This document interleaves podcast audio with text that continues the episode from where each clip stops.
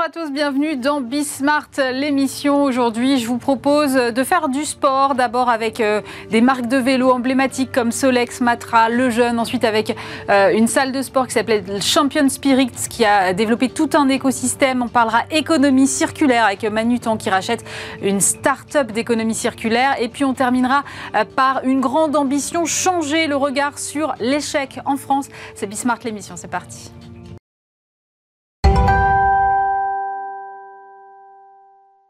On commence euh, cette émission avec euh, Grégory Trébaol. Bonjour. Bonjour. Vous êtes euh, fondateur et PDG du groupe Easy Bike. Vous détenez notamment les marques Solex, Matra, Le Jeune. Moi, je voulais savoir d'abord quand vous avez repris Solex, je crois que c'était en 2013 ou quelque chose comme ça.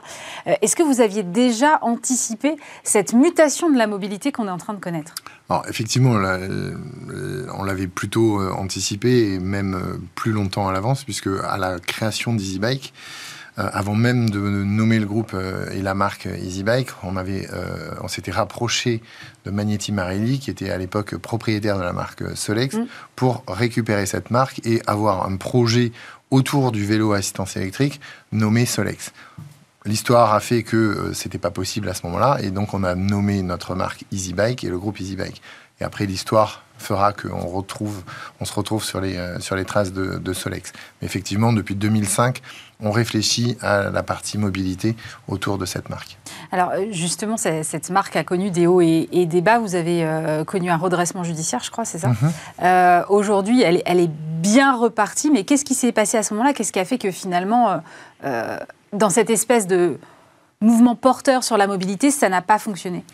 Alors, euh, c'est un peu un raccourci euh, que vous faites sur, sur cette partie. Donc déjà, le redressement judiciaire n'était pas sur la marque Solex à proprement parler, était plutôt sur le groupe.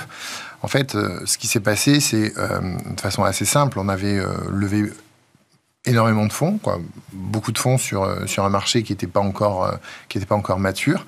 Et on a fait ce pari en 2015, donc juste au moment de la reprise de Solex, de pouvoir réindustrialiser euh, en France. Mmh. Donc, à partir du moment où on décide de réindustrialiser en France, on décide de mettre en place une usine de production euh, sur le sol français, donc qui mobilise un certain nombre de, fonds par rapport à ça. De façon concomitante, on a racheté la marque Solex, on a racheté le fonds de commerce Matra, on a créé une usine euh, dans la Manche, et on a eu on va dire, un petit euh, accident de parcours avec un de nos clients euh, principaux, qui a fait qu'à un moment donné, on a acheté beaucoup d'actifs et on n'avait pas de BFR pour pouvoir entretenir de la, euh, voilà, de fonds de roulement pour entretenir la machine. Donc c'est à ce moment-là où on a décidé de se positionner en redressement judiciaire pour mm. permettre, on va dire, de remettre les fondamentaux en place, ce qu'on a fait. Donc ça a été un peu plus long que prévu puisque on était pendant cette période Covid également, donc euh, on n'a pas pu tout exercer à ce moment-là, mais euh, voilà, ça nous a permis de euh, stabiliser. Rien n'est lié à une ou autre marque, c'était plutôt un concours de circonstances. Un concours de circonstances qui a fait qu'il a fallu se repositionner, faire le, un petit peu faire le, le, ménage chez nous pour avoir des fondations saines pour pouvoir construire l'avenir. Et depuis, vous êtes reparti euh, de l'avant avec une croissance externe. Vous avez racheté cet été euh, la marque Le Jeune. Euh, comment vous positionnez chacune des différentes marques? Alors, depuis son origine, le groupe est, est, effectivement positionné sur la mobilité. le groupe EasyBike, de par sa première marque EasyBike, a décidé d'organiser autour de ce pôle un certain nombre de marques avec chacun, chacune son positionnement. Solex est beaucoup plus, on va dire, sur le néo-rétro euh, de, mm. par, euh, de par son histoire. EasyBike est plutôt sur le, le très bon rapport qualité-prix, le produit accessible à tous, un peu la Swatch, euh, si on devait le comparer sur le marché de l'horlogerie. Matra est beaucoup plus positionné sur la technologie, le sport et la performance. Mm. Et effectivement, euh, la nouvelle entrée dans le groupe, qui est la marque Le Jeune, est elle très positionnée sur la partie musculaire. On a récupéré Le Jeune, effectivement, par la croissance externe, euh, un mois après la sortie du redressement judiciaire officiellement. Euh, et euh, cette marque va nous permettre d'aborder aujourd'hui tout ce qui est ce qu'on appelle le vélo musculaire, donc non électrique, mais également sur de la technologie de la performance et surtout sur l'acquisition d'un savoir-faire qui est lié euh, au carbone et aux matériaux composites. C'est marrant que vous parliez de, technologie, parce que quand on pense vélo, on pense voilà, à quelque chose d'effectivement musculaire et pourquoi pas le moteur à assistance électrique, mais j'imagine que en fait l'innovation, elle va plus loin. Effectivement, alors, euh, quoi dire que euh, on est les pionniers sur ce marché-là, une fois qu'on l'a dit, euh, c'est fait. Je pense que les dix dernières années et les trois dernières années nous montrent encore plus. On n'est pas les seuls à innover dans ce, dans ce marché-là. Vous avez énormément d'acteurs, quoi toute proportion gardée, hein, sur, euh, on a une dizaine, on a une dizaine d'acteurs sur le marché du vélo assistance électrique. Mm.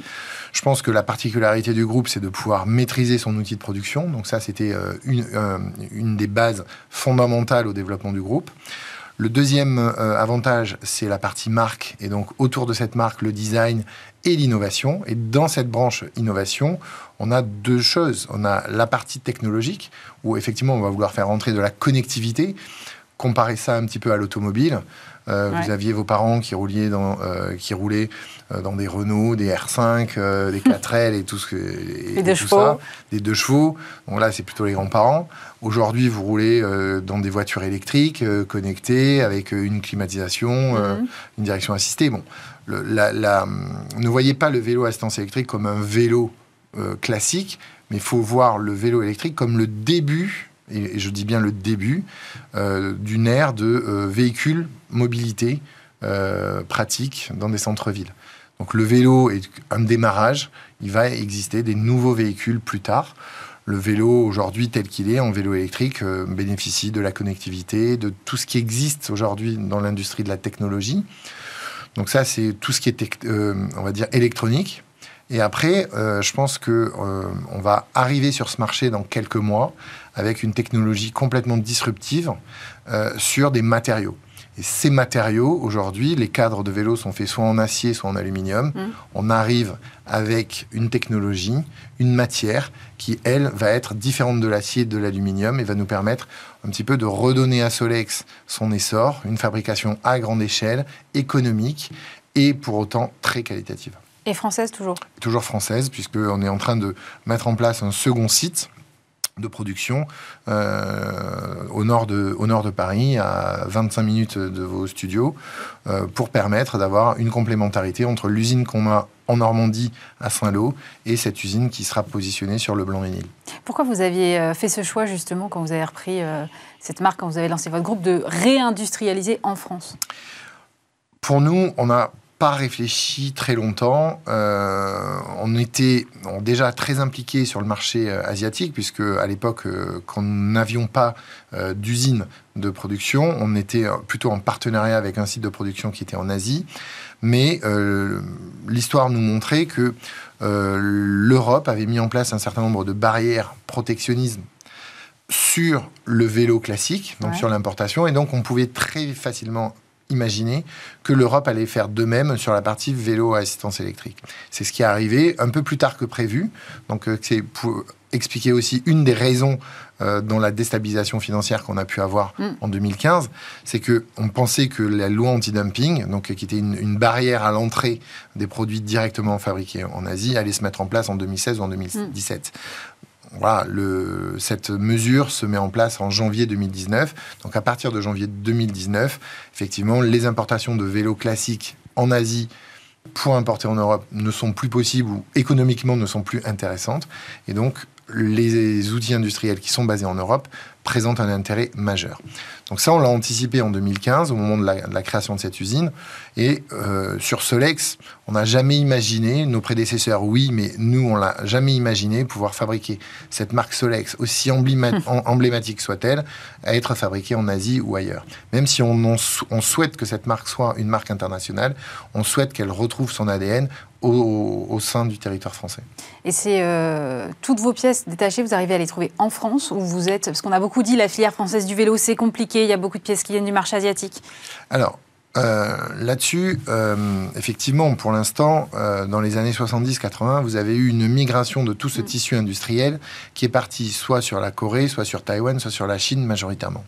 Maintenant, est-ce que c'est possible aujourd'hui d'imaginer qu'à terme, l'ensemble des composants soient sourcés en France ou du moins en Europe, oui, je le pense et je le pense sincèrement.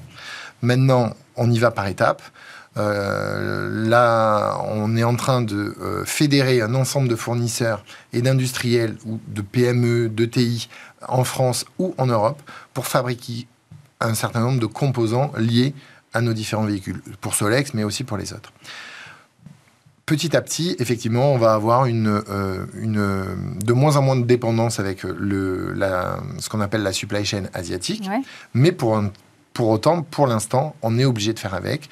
On est obligé de composer et d'être assez souple et flexible. On parle d'internationalisation.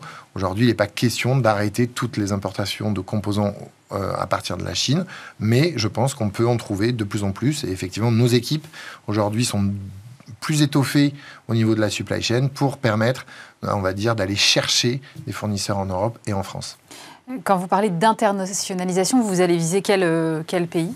Alors sur Solex, euh, aujourd'hui, euh, déjà, nos partenaires dans la conception de ce produit doivent être internationaux, puisqu'on doit s'appuyer sur des partenaires euh, forts, mm. qui ont une crédibilité aussi à l'international, pour nous aider à, à, véhiculer cette marque et ces véhicules en dehors de nos frontières.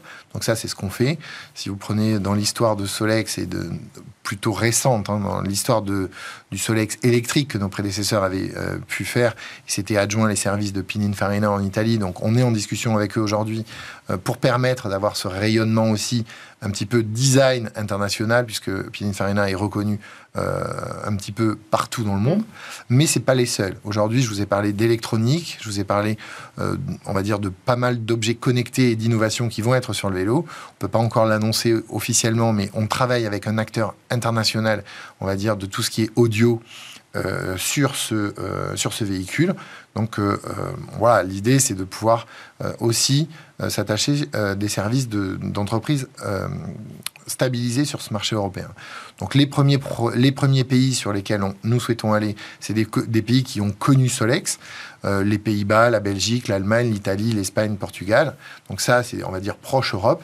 Mais aujourd'hui, et on a souhaité, euh, avec euh, Émilie Rambonena, qui co-anime le bureau de design avec moi, euh, mettre en place des chefs de produits internationaux. Donc aujourd'hui, le, le, responsable du design de ces nouveaux produits est pas français, est taïwanais, et pourtant euh, a fait toutes ses classes en France mmh. dans des grandes écoles de, de design. Mais on a souhaité qu'il soit jeune, on a souhaité qu'il soit international pour justement donner une exposition aussi et une culture du produit beaucoup plus large. Euh, on disait, euh, vous êtes sur un marché qui effectivement est très porteur. Il y a un plan euh, vélo 2030, de 2030, oui c'est ça, et qui vise à faire passer le vélo de 4% des modes de transport actuellement à 12%.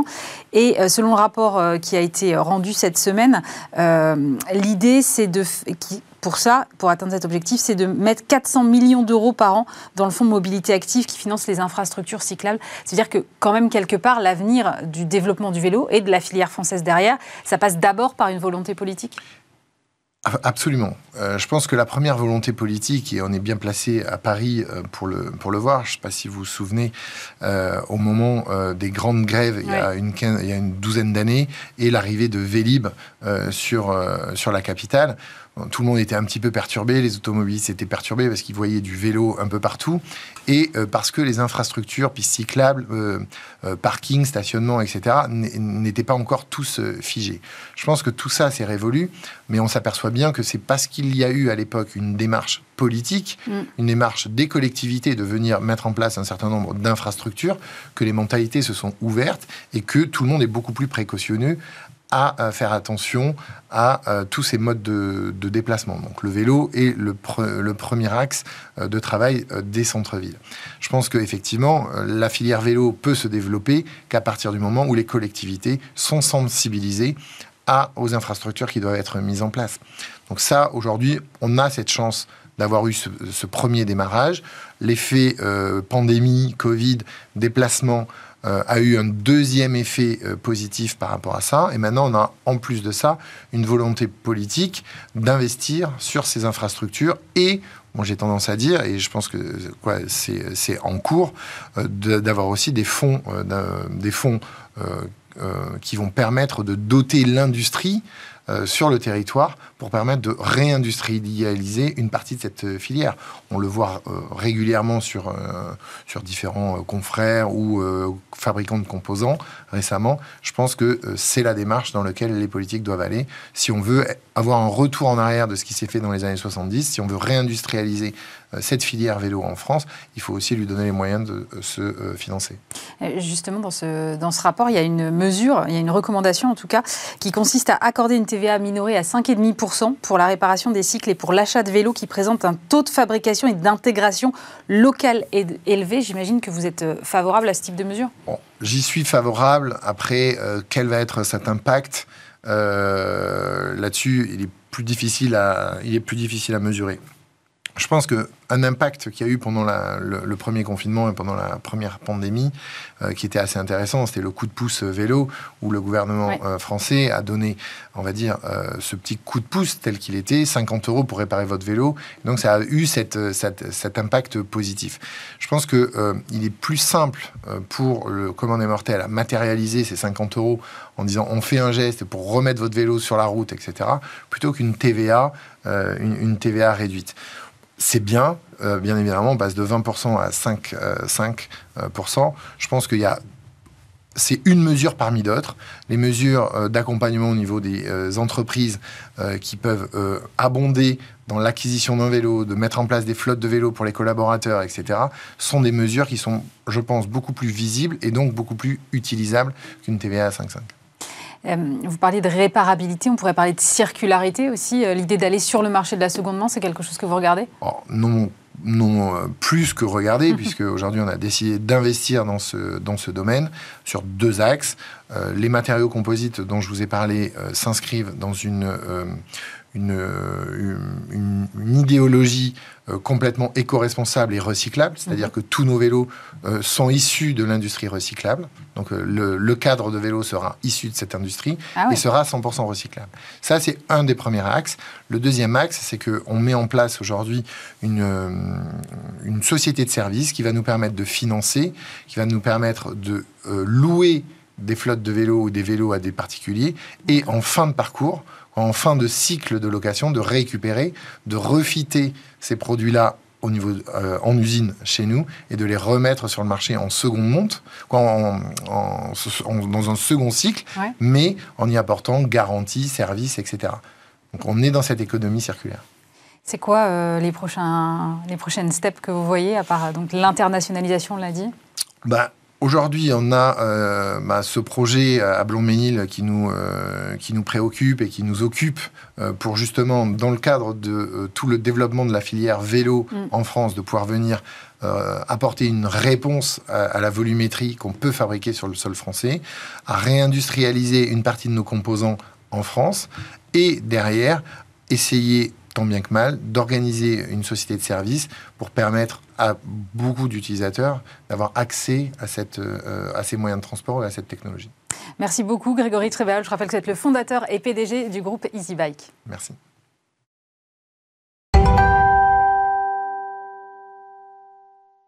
Et on vient de parler économie circulaire. Ben justement, on va continuer avec euh, Xavier Laurent, directeur des fusions-acquisitions du groupe Manutan. Bonjour Xavier. Bonjour Aurélie, bonjour à tout le monde. Merci d'être euh, avec nous depuis le siège de Manutan. Manutan, euh, acteur majeur européen euh, du e-commerce B2B, spécialisé dans la distribution d'équipements et de fournitures aux entreprises et aux collectivités. Et Xavier, vous avez annoncé hier avec votre groupe le rachat de ZAC, c'est une start-up de l'économie circulaire. je me dis, mais qu'est-ce qui motive ce rachat en fait, Xavier? Eh ben, ce qui motive ce rachat, c'est que on pense que l'économie circulaire va devenir euh, quelque chose de même pas fondamental, de absolument indispensable et normal dans, la vente d'équipements, et notamment euh, pour Manutan.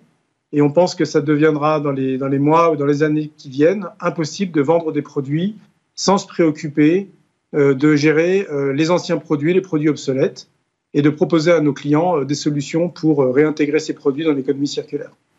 Euh, on le voit dans le B2C, euh, notamment à travers des, applis comme euh, Vinted ou Back Market. Et aujourd'hui, ça devient impensable de, ne pas revendre ses vêtements ou d'acheter un téléphone, de revendre son téléphone quand on en achète un neuf dans le B2C.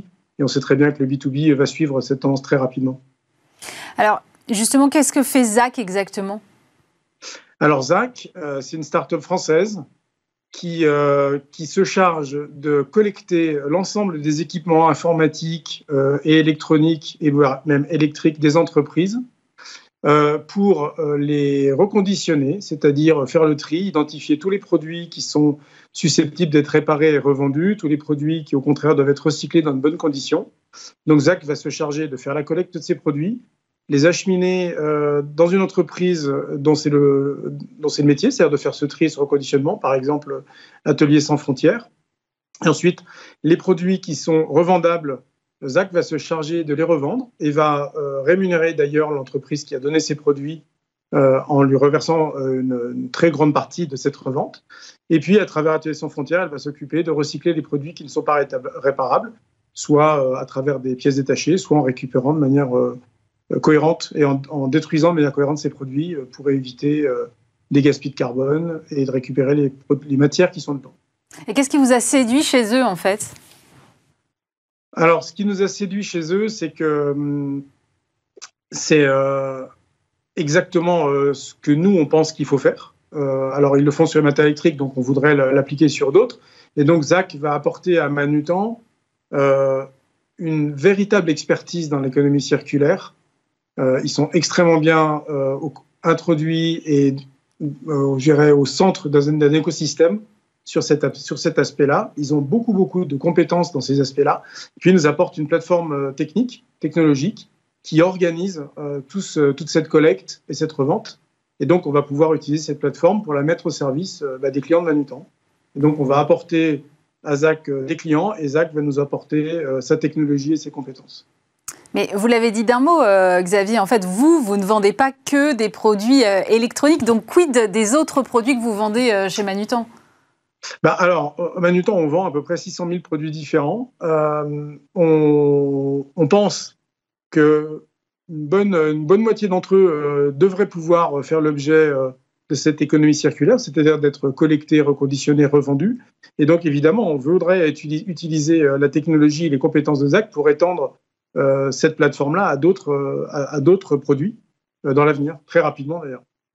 Aujourd'hui, vous, vous, avez le sentiment ou vous faites l'expérience peut-être d'être challengé par vos clients sur ces sujets-là de durabilité, réparabilité, économie circulaire? Oui, alors, challenger, je ne sais, je sais pas si c'est challenger, mais en tout cas, c'est sûr que nous, quand on les a interrogés, 70% d'entre eux recherchent ou en tout cas sont très intéressés par des solutions d'économie circulaire. Et euh, euh, le, cas standard, c'est j'achète un nouveau PC, un nouveau téléphone, euh, merci de vous occuper de l'ancien parce que je ne sais pas quoi en faire. Donc 70% d'entre eux le veulent. L'autre aspect de nos clients, c'est qu'on a vu dans les années précédentes de plus en plus d'importance dans les, appels d'offres sur la partie RSE. Donc on y répond systématiquement et ça devient extrêmement important, ça devient un, axe déterminant pour le choix des prestataires ou des fournisseurs. Et donc, ça s'intègre dans cette stratégie-là. Et puis, de manière encore plus basique, il y a la loi AGEC qui a été votée il y a un peu plus d'un an et qui est mise en exploitation aujourd'hui, qui contraint les entreprises euh, du domaine public à acheter au moins 20% de leurs produits qui seraient issus de l'économie circulaire. Donc, cette loi, elle, rentre en application. Et de toute façon, Manutan se doit euh, de fournir ces 20%-là. Et puis, on sait bien que lorsque le public euh, se met sur cette démarche-là, le, les, les grands comptes vont forcément suivre très rapidement. Ce que vous voulez dire, c'est que en fait, ce qu'on voit sur le B2C, va, euh, on va subir la même vague sur le B2B. Oui, ouais. on sait bien que le B2C, c'est à 2-3 ans d'avance sur le B2B. Euh, Aujourd'hui, le marché, dans le cadre du B2B, est encore très, très fragmenté, mais c'est vraiment le moment de se lancer pour nous. Et on pense que ça deviendra un, un, must-have en très bon français euh, pour, pour un distributeur comme Manutan. Justement, on parle beaucoup d'achat responsable. Vous le disiez, euh, il y a un label qui existe. Les entreprises, euh, comme les collectivités, sont maintenant incitées à, adopter ce comportement. Vous aussi, vous travaillez avec, euh, avec les collectivités. Donc, ça a un intérêt supplémentaire? Oui, oui. Alors, donc, il y a déjà cette loi AGEC qui nous oblige à le faire. Par ailleurs, on est distributeur. Donc, en tant que distributeur, on achète des produits, on les revend à nos clients. C'est la différence avec une marketplace. Hein. On est responsable des produits qu'on achète et donc des produits qu'on vend. Et donc, on, prête une attention euh, très, enfin, une grande attention à l'origine de ces produits, leurs conditions de fabrication. Mais en fait, ça va plus loin. C'est-à-dire que c'est bien d'acheter euh, un produit qui a été euh, issu d'un mode de fabrication qui est très éco-responsable. Mais c'est encore mieux de s'intéresser au produit qu'il va remplacer. J'achète une nouvelle table, qu'est-ce que je fais de l'ancienne table, par exemple? Et tout ça, donc, ça fait partie intégrante de votre, de votre stratégie douce rachat, je comprends bien. Euh, on parle beaucoup de, différences de culture parfois entre les grands groupes ou les ETI et les startups. Zach, c'est une startup qui a 5 euh, ans. Comment est-ce que vous allez euh, l'intégrer dans un groupe qui compte alors 2200 collaborateurs, si je ne dis pas de bêtises, et 26 filiales? Eh ben, ils vont nous mettre un gros gros coup de boost déjà parce qu'ils vont très vite. ils, prennent des décisions extrêmement rapidement. Euh, plus euh, clairement, on va leur laisser une grande autonomie euh, dans la mise en place de ce service-là chez Manutan. L'objectif, c'est que les services ZAC soient disponibles à l'ensemble des clients Manutan comme si c'était directement Manutan. Mais on va confier à ZAC la, direction de, de, la mise en place de l'ensemble de cette plateforme-là. L'idée, effectivement, c'est de leur donner le maximum d'autonomie, presque de les considérer comme un fournisseur intérieur. Et ce qu'on attend d'eux, c'est qu'ils gardent leur vitesse euh, c'est la raison pour laquelle, d'ailleurs, le management euh, de, ZAC euh, reste chez, chez Manutan en tant que manager de ZAC et qui sont intéressés et qui font toujours partie du, capital de ZAC. Vraiment, nous, l'objectif, c'est ça, hein, c'est d'avoir de, de, le bénéfice des deux, une start-up qui continue d'être autonome, extrêmement rapide, et un coup de boost pour Manutan, une capacité à aller beaucoup plus vite sur ces sujets-là, sur un marché qui va, à mon avis, aller très vite. Merci beaucoup Xavier Laurent. Je rappelle que vous êtes euh, directeur des fusions-acquisitions du groupe Manutan. Merci d'avoir été avec nous.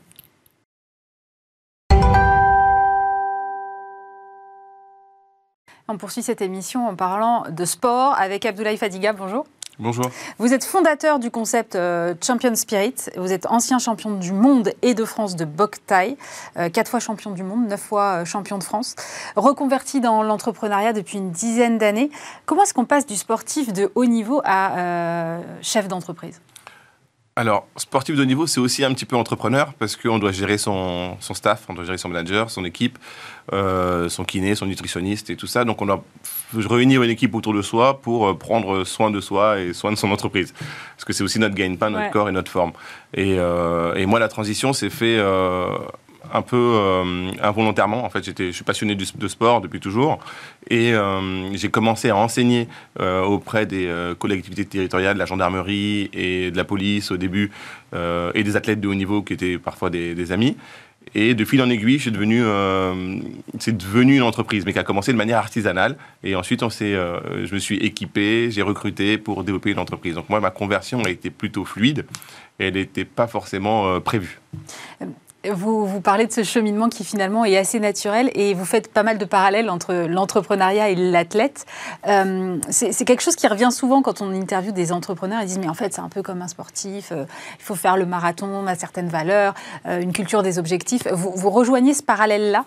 Je reçois, je rejoins complètement ce parallèle-là. C'est exactement pareil. C'est surtout et surtout la boxe parce que euh, on prend des coups euh, tous les jours, on en donne aussi.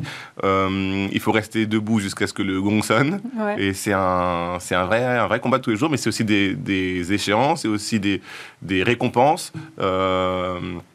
Et, et, voilà, c'est vraiment comme, comme le sport. Moi, je, je compare beaucoup, quand j'interviens en entreprise, je compare beaucoup l'entreprise à, au sport. L'espèce de collectif aussi et l'espèce de collectif, l'avancée dans un but commun, tout un staff qui travaille pour un même objectif, une réussite qui est euh, euh, où il y a une personne en avant, mais toute une équipe qui doit être euh, remerciée quand même. Et et, c'est super passionnant et ça fait vibrer. Et puis il y a des valeurs aussi qui, sont, qui sont imbriquées à l'intérieur de tout ça. Alors vous avez développé le concept Champion Spirit, mais c'est quoi ce concept exactement? Alors c'est aujourd'hui Champion Spirit, c'est une marque de sport 360 c'est un écosystème euh, tout autour du sport, mais qui va être aussi bien la partie euh, vente d'accessoires sportifs que l'expertise des entraîneurs pour l'enseignement sportif, que l'équipement de, sport à la maison et l'accompagnement des hôtels euh, pour avoir un espace sportif dans leur, dans leur spa ou dans leur rez Donc on est aujourd'hui une marque 360. Vous êtes à la fois en fait un opérateur de salle de sport et une sorte de hum, conseil sportif c'est ça. Aujourd'hui, ce qu'on veut, nous, c'est répondre à toutes les problématiques que peuvent avoir des, euh, des entreprises ou des humains sur, euh, le, sur le sport. Donc ça peut être de qu'est-ce que je fais comme sport pour mon fils qui a 6 ans euh, Est-ce que je le mets au judo, à la boxe, au kung-fu ou au cirque? Ça peut répondre à cette question-là aux parents. C'est notre mission un peu d'éducateur sportif, d'éduquer la population sur le mm. sport. Et, et de comment un hôtel 5 étoiles va faire pour avoir des pour satisfaire au mieux sa clientèle euh, exigeante. Voilà, c'est. Euh, mais, mais c'est un grand écart, parce que les besoins sont pas du tout les mêmes. Les besoins sont pas du tout les mêmes, mais ça reste du sport. Et, euh, et c'est quand même les mêmes questions que vont se poser des sportifs. Le sportif, il veut savoir qu'est-ce qu'il va manger, donc c'est pour ça qu'on a créé un restaurant. Il va savoir qu'est-ce qu'il va boire, donc c'est pour ça qu'on a un juice bar. Il veut savoir comment s'habiller pour être performant au sport avec les bons matériaux, donc on a pour ça qu'on a créé le, les vêtements. il veut aussi pouvoir s'entraîner chez lui, donc on a créé le concept home gym où on vend des produits au bon marché, au drugstore, euh, à Beaugrenelle, pour, euh, et en Suisse, et en ligne aussi. Donc on vend des produits pour que la personne puisse n'avoir aucune excuse euh, pour faire du sport et, et aussi puisse y accéder assez facilement. Il faut que le sport soit accessible pour tous. Et ça passe par et ça passe par ça, et ça passe par rendre la pratique sportive ludique. Et donc, du coup, on a développé des, des accessoires connectés, des sacs de boxe connectés, des choses comme ça, qui permettent de faciliter l'accès au sport. Parce que euh, euh, moi, j'aime bien dire qu'un bon entraîneur, c'est quelqu'un qui, vous a, qui a les connaissances pour vous entraîner, hmm. oui, mais c'est aussi quelqu'un qui rend la pratique euh, motivante et agréable. Parce que finalement, si tu as un, un élève ou un adhérent qui euh, est super compétent, euh, euh, qui est super sportif, mais qui ne vient pas s'entraîner, il n'aura pas de résultat. Mais ça, c'est vrai qu'on l'a, on l'a tous fait. On prend des abonnements dans les salles de sport et puis en fait, on n'y va jamais. C'est ça. On prend des abonnements, on n'y va jamais. Ou alors on, achète un tapis pour la maison et ça finit en sèche-linge dans le salon. Je ne vois pas du tout de quoi vous parlez, vraiment. Mais c'est marrant parce que, alors je comprends très bien le lien avec la, nutrition, effectivement, mais vous avez poussé le truc hyper loin parce que j'ai vu qu'on peut faire son bilan épigénétique. Mmh. C'est très pointu. On peut faire son bilan épigénétique, oui.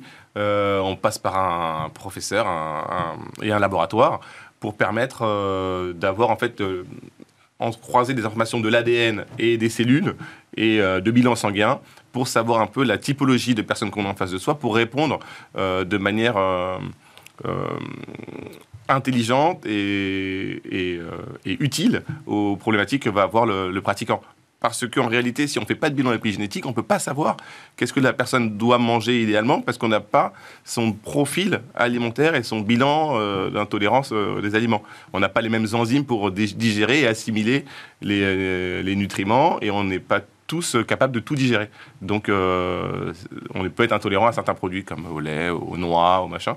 Donc, c'est des produits qui peuvent être un frein à la performance. Et moi, mon, truc, c'est de retirer tous les freins à la performance et à l'atteinte des objectifs. Donc j'essaye, à travers tous les, par tous les moyens, de euh, euh, retirer tous ces freins-là et des facteurs limitants de la performance.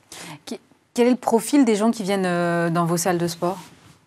Beaucoup de chefs d'entreprise, beaucoup, enfin, des chefs d'entreprise, des acteurs et des sportifs de haut niveau. Ça, c'est notre clientèle de base, qui mmh. sont nos, premiers ambassadeurs. Et puis, après, on a euh, tous les gens qui sont désireux d'être performants dans une discipline et surtout d'atteindre un objectif.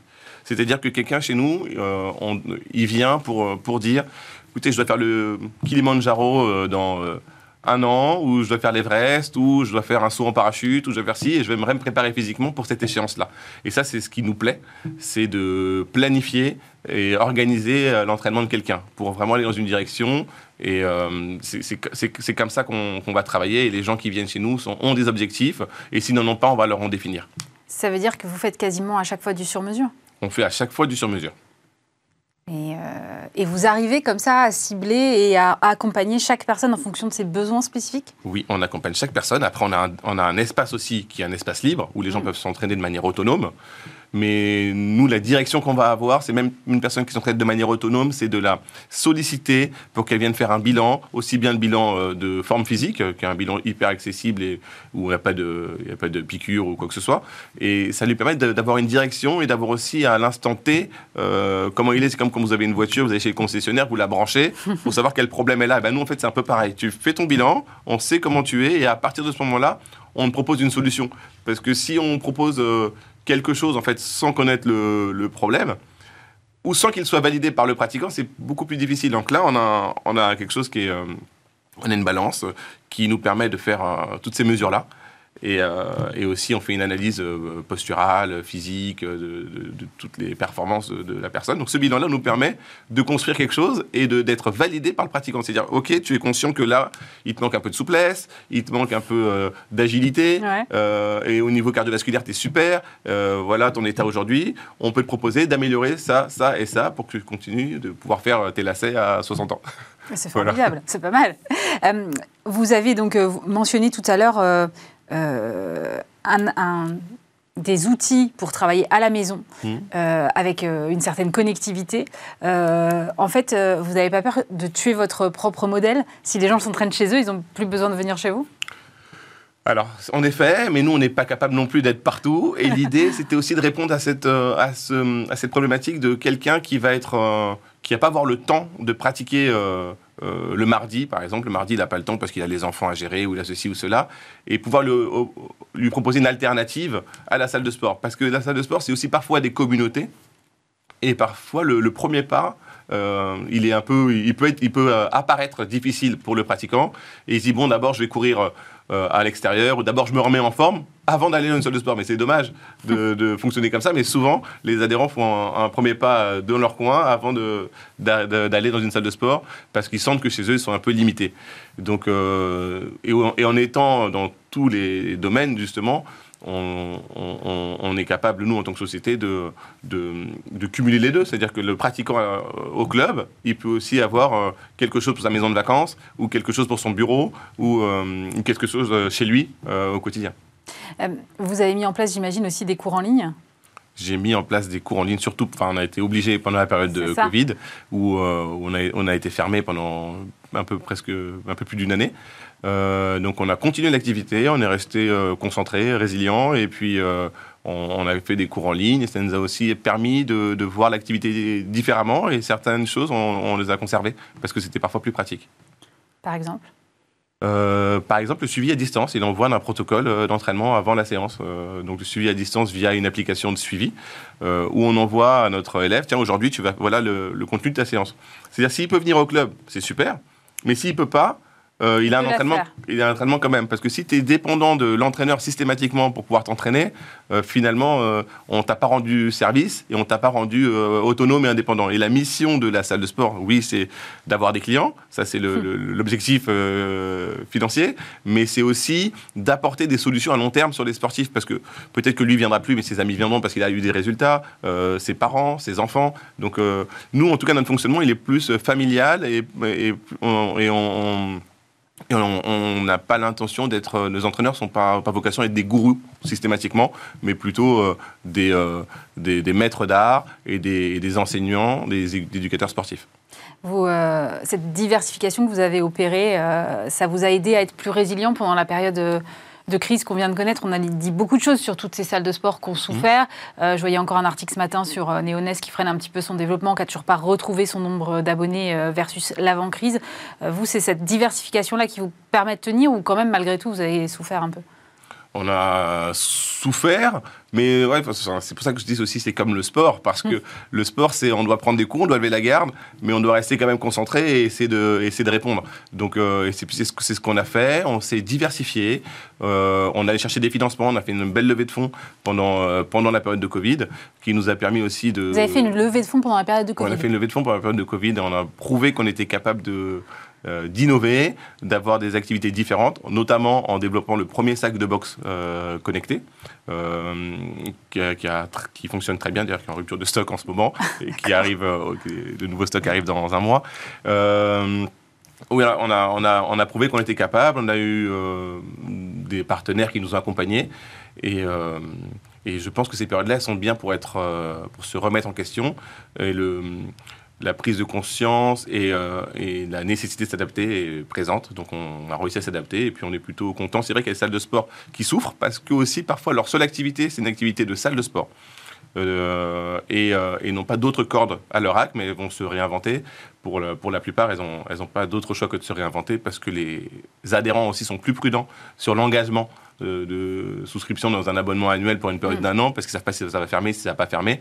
Donc euh, il, il, faut aussi être euh, conciliant et, euh, Et oui, c'est une période qui a été très difficile, mais il y a beaucoup d'acteurs sur le marché qui, vont, qui, qui sont réinventés. Et, et nous, on s'en est très bien sortis. Ça nous a forcé à réfléchir et à se poser, à voir les lacunes qu'il y avait dans notre modèle et à innover. Vous êtes euh, sur un positionnement peut-être plus premium aussi que euh, certaines salles de sport dont on voit des abonnements à très bas prix qui fleurissent euh, partout Oui, on n'est on pas du tout dans cette logique de compétition de prix. Mm. On est plutôt très premium. avec une population de membres assez réduite, parce que nous, en membres résidents, on n'a que 500 adhérents résidents. Et à côté, on, offre du, des cours de sport à tout le monde, on fait des programmes pour tout le monde, mais les abonnés résidents sont au nombre de 500 seulement, et on ne va pas au-delà. Euh, c'est quoi les, les, abonnés résidents? C'est des abonnés qui sont membres du club et qui, euh, et, euh, qui sont titulaires d'un abonnement qui leur donne accès au club, au restaurant, à toutes les à toute l'infrastructure pendant une période de un an, mais en général ils, ils, renouvellent tous parce que sinon après il y a une liste d'attente et puis c'est plus compliqué. Donc, ah oui, d'accord. Donc on est très premium quand même. On est très premium parce que moi, c'est ce qui on n'est pas premium parce que c'est cher. On est premium parce que le service qu'on va apporter, il est très abouti et euh, et on essaye vraiment, enfin, entre le bilan, entre l'encadrement sportif, entre les compétences des entraîneurs euh, et l'écosystème sportif dans les machines et les équipements qu'on va avoir, euh, sont, très aboutis et ça nous permet, nous, un suivi et, et, ça nous permet de nous adresser à une population qui est assez précise dans ses demandes. Et vous avez quand même, à côté de ça, des cours plus larges on a des cours un peu plus larges, oui, on va aller euh, jusqu'à 8 à 10 personnes. Mais quand on va avoir plus de, plus de 8 personnes, on va avoir deux entraîneurs pour s'occuper de ce, public-là. Donc euh, ça reste euh, des cours en petits groupes. Et ailleurs, on va intervenir en entreprise où là, oui, on peut avoir des cours avec 100 personnes, 200 personnes, on peut faire des, grosses missions, mais à l'Académie Champion Spirit, dans le 7e arrondissement, on va proposer uniquement des cours à un maximum de 6 personnes. D'accord. Et vous avez le projet d'en ouvrir d'autres à d'autres endroits Oui, on, est, on a d'en ouvrir d'autres. Notamment aux États-Unis, on est en cours d'ouverture. D'accord. Euh, en Floride. Euh, Pourquoi les États-Unis? Les États-Unis parce que euh, c'est ça, ça, répond bien à notre concept et parce qu'on a une marque d'intérêt d'un partenaire aussi qui est, qui est là-bas. et, et, et c'est un, un, gros marché dans le sport qui est un petit peu en avance sur, sur, la, sur la France. Euh, et, et, aussi, on est ouvert dans une, un, peu, plus de 30 endroits, 30 hôtels, en, un peu partout dans le monde. Donc, on a au Brésil, euh, aux Bahamas, en, au Portugal, au Maroc. On ouvre au Sénégal au mois de juin.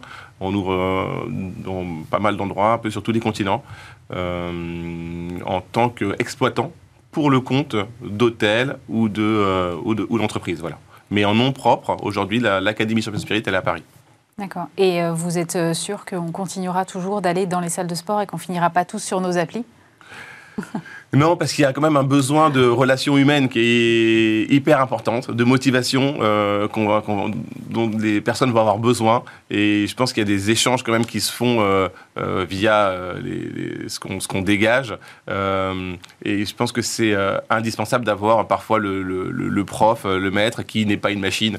Donc je pense qu'il il y a des trucs super intéressants à faire avec, avec le, monde connecté, avec Metaverse, avec plein de choses.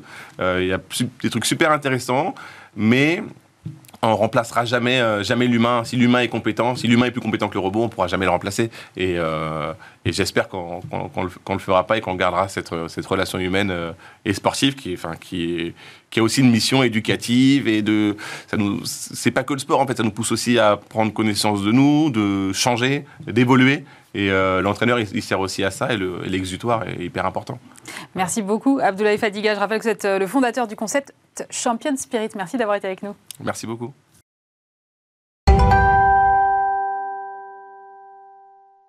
On termine euh, cette émission en compagnie de Samira Himmer. Bonjour. Bonjour. Vous êtes directrice générale de 60 000 rebonds. Alors, c'est une association qui accompagne les entrepreneurs qui ont cessé leur activité à se reconstruire personnellement et à rebondir euh, vers un projet professionnel. Euh, mais ce qui m'a beaucoup interpellé, c'est votre parcours, parce qu'en fait, vous êtes d'abord spécialiste de la logistique, vous êtes l'ancienne dirigeante euh, de la plateforme Lyon Terminal. Qu'est-ce qui vous a amené jusqu'à la direction générale de 60 000 rebonds? Quelle question, absolument. Effectivement, c'est un rebond professionnel et personnel de ma part. Euh, oui, j'ai dirigé pendant 17 ans la plateforme euh, fluviale et ferroviaire du port de Lyon, hein, Lyon Terminal, filiale de la Compagnie nationale du Rhône, du groupe Engie. Et en fait, spécialiste du transport et de la logistique par la force des choses, parce que école de commerce initialement, de commerce international. Mais arrivé les 40 ans, le Covid aidant, euh, mon parcours aussi associatif un peu dense à titre personnel, et puis mon parcours politique m'ont fait aussi faire un arrêt sur image à titre personnel en me disant qu'est-ce que tu as envie de faire dans les dix prochaines années. Mm. Et en réalité, euh, c'était rapide, c'était de se dire est-ce que tu te projettes encore euh, chez Lyon Terminal dans 10 ans ou est-ce que tu te projettes plus? Et, la question était très simple, c'était de se dire bah, j'ai l'opportunité de pouvoir faire autre chose, fais-le pendant que tu as 40 ans, dans 10 ans ça sera plus compliqué. Et donc j'ai décidé de quitter Lyon Terminal pour ensuite justement euh, réfléchir, j'ai créé mon entreprise parce que j'avais un contrat avec le port de Barcelone pour justement les accompagner pendant deux ans. Et en me disant, je me vois bien travailler pour une fédération professionnelle, le MEDEF, la CPME en tant que secrétaire général, directeur général d'une fédération. Et puis l'annonce de 60 000 rebonds. Et puis me voilà, le, ça faisait écho, euh, une association qui accompagne les entrepreneurs euh, post-liquidation, qui les accompagne sur un projet professionnel, salarial et ou entrepreneurial. Et puis aussi les réparer psychologiquement et changer le regard sur l'échec. Pour moi, ce poste était fait pour moi. Il rassemble toutes mes valeurs et mes convictions. Un job qui, fait, qui a sens, qui fait du sens, qui, qui donne du sens et qui est complètement en adéquation avec mes valeurs. Donc me voilà chez 60 000 rebonds. Alors il faut reconnaître que ce poste, c'est une création de poste. Le président, c'est Guillaume Mullier. Oui, c'est l'écosystème Mullier qui est derrière. ça euh, pas du tout. En fait, cette association a été créée par Philippe Rambaud, qui est en fait un entrepreneur qui a liquidé sa propre entreprise en 2012 et qui en regardant l'écosystème, n'avait pas euh, trouvé d'association de, qui accompagne euh, justement les entrepreneurs qui post-liquidation. Donc à la base, le fondateur, c'est Philippe Rambaud. Guillaume Mullier est, juste venu ensuite euh, finalement accompagner, en 2015 et a pris la présidence nationale en 2016. Et Guillaume Mullier arrive à son fin de mandat de président national et s'était dit, il faut que je structure ma tête de réseau, il faut que je féminise mon équipe de direction et donc je cherche une femme pour diriger la fédération nationale parce que nous avons à ce jour 10 associations territoriales qui sont autonomes, mais pas indépendantes parce que nous les fédérons et nous les structurons. Et alors, combien est-ce que vous euh, accompagnez comme ça euh, chaque année d'entrepreneurs qui ont échoué à un moment pour une raison ou une autre. Donc euh, sur l'année passée, on a accompagné seulement 600 entrepreneurs. l'année d'avant, 700. En, réalité, au total, depuis 2012, nous avons accompagné 1000 entrepreneurs qui ont rebondi, parce que dans nos rebonds, on a 50% d'entrepreneurs qui rebondissent vers du salariat et 50 autres qui rebondissent vers de la création d'entreprise ou de la reprise d'entreprise. Et il faut dire aussi, ce qui, ce qui est, c'est que notre plus grosse difficulté, c'est que les entrepreneurs tape à notre porte parce que nous n'allons pas chercher l'entrepreneur, il faut qu'il vienne à nous. Et aujourd'hui, la plus grosse difficulté pour un entrepreneur, quand il a liquidé son entreprise, c'est qu'il est isolé, il a honte, il se sent humilié et il ne va pas chercher de l'aide. Donc notre objectif à nous, c'est d'une part de changer ce regard sur l'échec, de plus avoir cette honte et surtout de se dire Viens nous voir avant même que tu aies ces difficultés. Connais-nous avant que tu aies ces difficultés. Soyons ton filet de sécurité lors de ta création. Et ensuite, tu sauras que tu peux être accompagné. Vous savez, j'ai cette habitude de faire cette métaphore avec le contrat de mariage. Quand vous vous mariez, c'est l'euphorie, c'est la fête, euh, tout va bien. Et pourtant, le notaire, il vient comme un garde-fou en disant eh, Attention Attention Et mais vous êtes dans l'euphorie, vos chakras sont ouverts, vous êtes capable de l'entendre en disant bon ok je vais le faire ce contrat de mariage, mais vous le savez. En revanche, quand vous êtes en plein divorce et qu'on vous parle de ce contrat, vous avez plus finalement cet, cet état d'esprit ouvert, open-minded, envie d'entendre. Et donc quelque part, nous, notre objectif aujourd'hui, c'est d'intervenir en amont, au moment de la création, en disant si tu connais quelqu'un qui a des difficultés, parle de nous. Et il faut qu'on parle trois fois de nous pour que 60 000 rebonds restent dans les esprits. Et notre idée, c'est d'accompagner. Il faut savoir, c'est un accompagnement gratuit. Mais quelle forme prend-il cet accompagnement alors? Alors c'est un accompagnement qui peut aller jusqu'à 24 mois et où on travaille avec 1200 bénévoles. Sur ces 1200 bénévoles, on en a 600 qui sont des coachs personnels certifiés qui répare psychologiquement l'entrepreneur, c'est-à-dire lui redonne confiance en lui, lui, lui fait verbaliser ses mots, M-A-U-X, avec des mots, M-O-T-S. Et puis en parallèle, vous avez des chefs d'entreprise, des entrepreneurs, des cadres dirigeants qui viennent construire le projet professionnel de l'entrepreneur. Donc on remet tout à plat. Qu'est-ce que tu as envie? Bah Là, j'ai une caution bancaire, j'ai divorcé, je suis déprimée, j'ai plein de dettes. J'ai envie de rien en fait. J'ai envie de rien. Et donc en fait, c'est pour ça que travailler les deux en même temps, c'est de se dire, ok, on te redonne confiance, mais il faut bien que tu rebondisses. Qu'est-ce que tu as besoin? Remplir mon frigo? Ok, on va te trouver un job pour alimentaire dans un premier temps, pour ensuite construire ton projet professionnel. Et en fait, en réalité, ils reconstruisent pour 50%, ils recréent des entreprises pour 50% d'entre eux. Et je parle au masculin, mais en réalité, vous savez, en France, on a 15% d'entrepreneuses. et nous, chez 60 000 rebonds, l'année dernière, nous avons accompagné 26% de femmes entrepreneuses. C'est-à-dire que la femme a moins de mal à demander de l'aide et à se faire accompagner parce que l'ego que l'homme peut avoir que ce soit un ego en sens, euh, au sens créativité ou au sens homme, clairement. Mm. La femme l'a moins en se disant moi je vais demander de l'aide, je vais rebondir. Ça c'est un des points importants à, notifier. Puis le deuxième point aussi qu'il faut dire, c'est que l'entrepreneur quand il vient chez nous, il dit plus jamais j'emploierai du monde, plus jamais je recruterai, ça c'est terminé. et en réalité, il recrée des emplois. Chaque entrepreneur qui rebondit et recrée une entreprise, il crée 3,2 emplois. Et donc, c'est quand même déjà. C'est énorme. Et ça, on a notre observatoire du rebond qui, étudie ces impacts. Donc, notre impact, il est fort sur la société, d'une part sur la relance économique, en création de valeur, mais aussi ces, ces, entrepreneurs qui perdent leur emploi n'ont pas accès au pôle emploi, au chômage, aux acédiques. donc derrière, ils deviennent des invisibles et n'arrivent pas à retrouver du travail, n'arrivent pas à recréer un CV, ne savent pas. Ça fait 30 ans qu'ils sont chefs d'entreprise, 20 ans. Ils n'ont jamais fait d'entretien d'embauche pour eux. Et donc, quelque part, on leur réapprend à, se vendre sur le marché de l'emploi, à redevenir cadre, à redevenir des directeurs commerciaux. Et on crée un peu ces partenariats avec Pôle emploi, l'APEC, avec différentes boîtes d'intérim, avec des, des, cabinets de recrutement pour les aider justement à se réinsérer dans le monde du travail. Vous parliez tout à l'heure de changer le regard euh, sur l'échec. Euh, est-ce que vous, considérez qu'il faudrait, euh, je sais pas, en quelque sorte, un, droit à l'échec, un peu comme le gouvernement a mis en place le droit à l'erreur? Absolument. C'est exactement la belle analogie. Vous savez, c'est ce qui me motive dans cette association, c'est le changement de regard sur l'échec.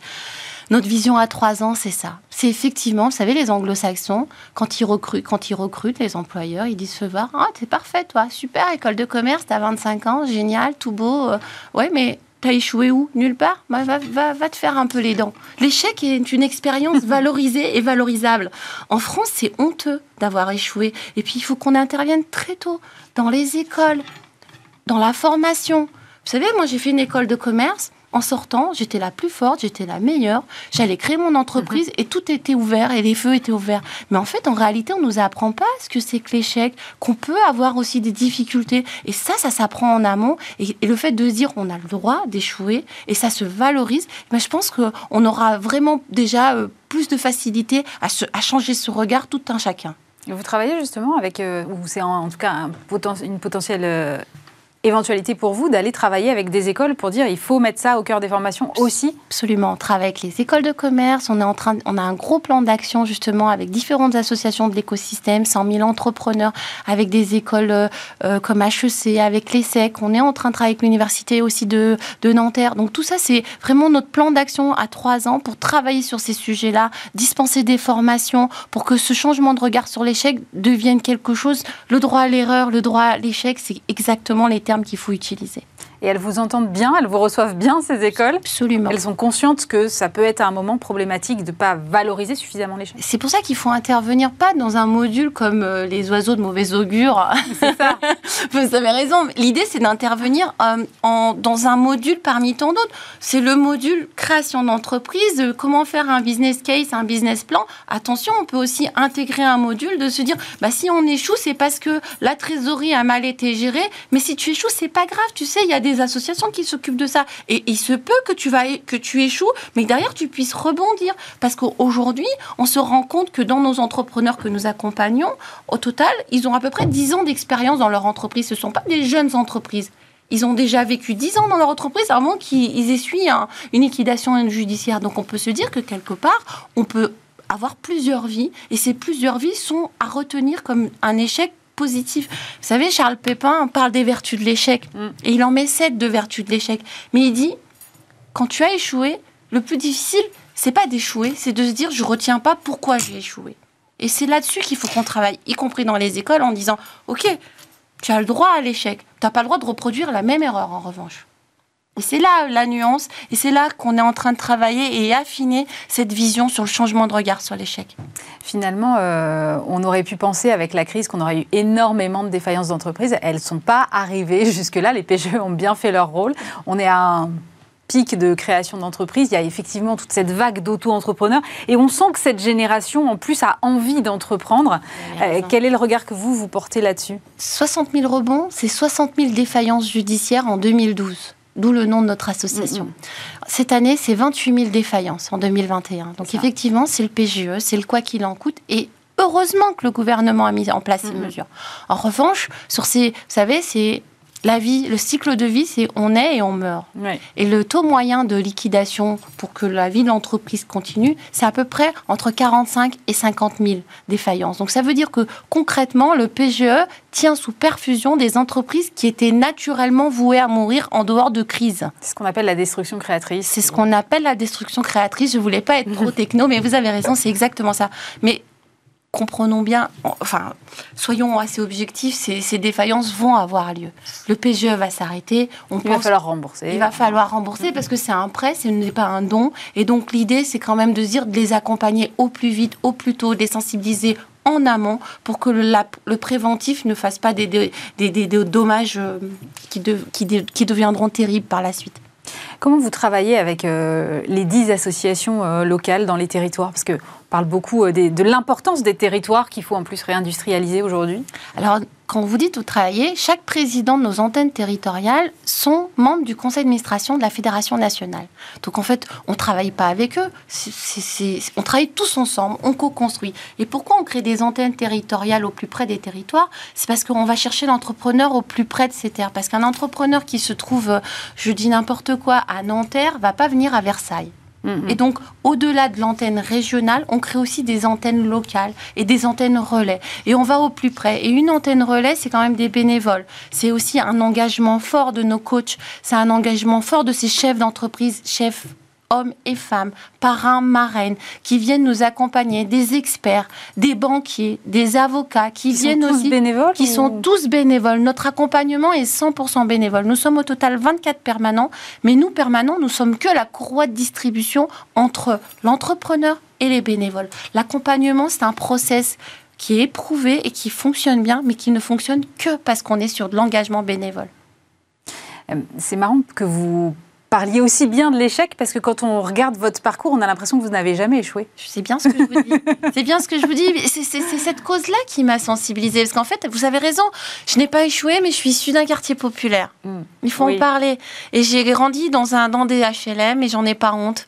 Je, je, me suis construite comme ça. Je suis, fille de, de, parents immigrés et qui, qui a réussi à prendre l'ascenseur social. Et par contre, quand je me retourne et quand, et quand je vois ce qui se passe, on a beaucoup d'enfants et de jeunes qui, eux, ont du mal à prendre cet ascenseur, qui eux sont dans l'échec et à qui on leur dit pas c'est pas grave si tu échoues, c'est pas grave, essaye de parce que la pression est plus grande aussi. Parce que la pression est plus grande et donc du coup déjà l'échec quand vous êtes dans une pression qui est pas plus grande c'est compliqué. Mm. Mais alors d'autant plus quand vous venez avec déjà un handicap du fait du, du, du de l'atmosphère dans laquelle vous grandissez et c'est en ce sens-là où ça fait écho en moi. Et donc vous avez raison, je suis pas le bon exemple d'échec. Pour autant, je, je peux être ce porte-parole parce que ça, ça fait écho en moi et ça résonne en moi. Merci beaucoup Samira Himmer, directrice générale de 60 000 rebonds. Merci d'avoir été avec nous. Merci à vous. Bismart, l'émission c'est terminé euh, pour aujourd'hui. Évidemment, vous pouvez nous retrouver en replay sur bismart.fr et sur toutes vos plateformes de podcast. On se retrouve bien sûr vendredi prochain et puis lundi, vous aurez le plaisir de retrouver Stéphane Soumier à cette même heure. Passez un très bon week-end sur Bismart.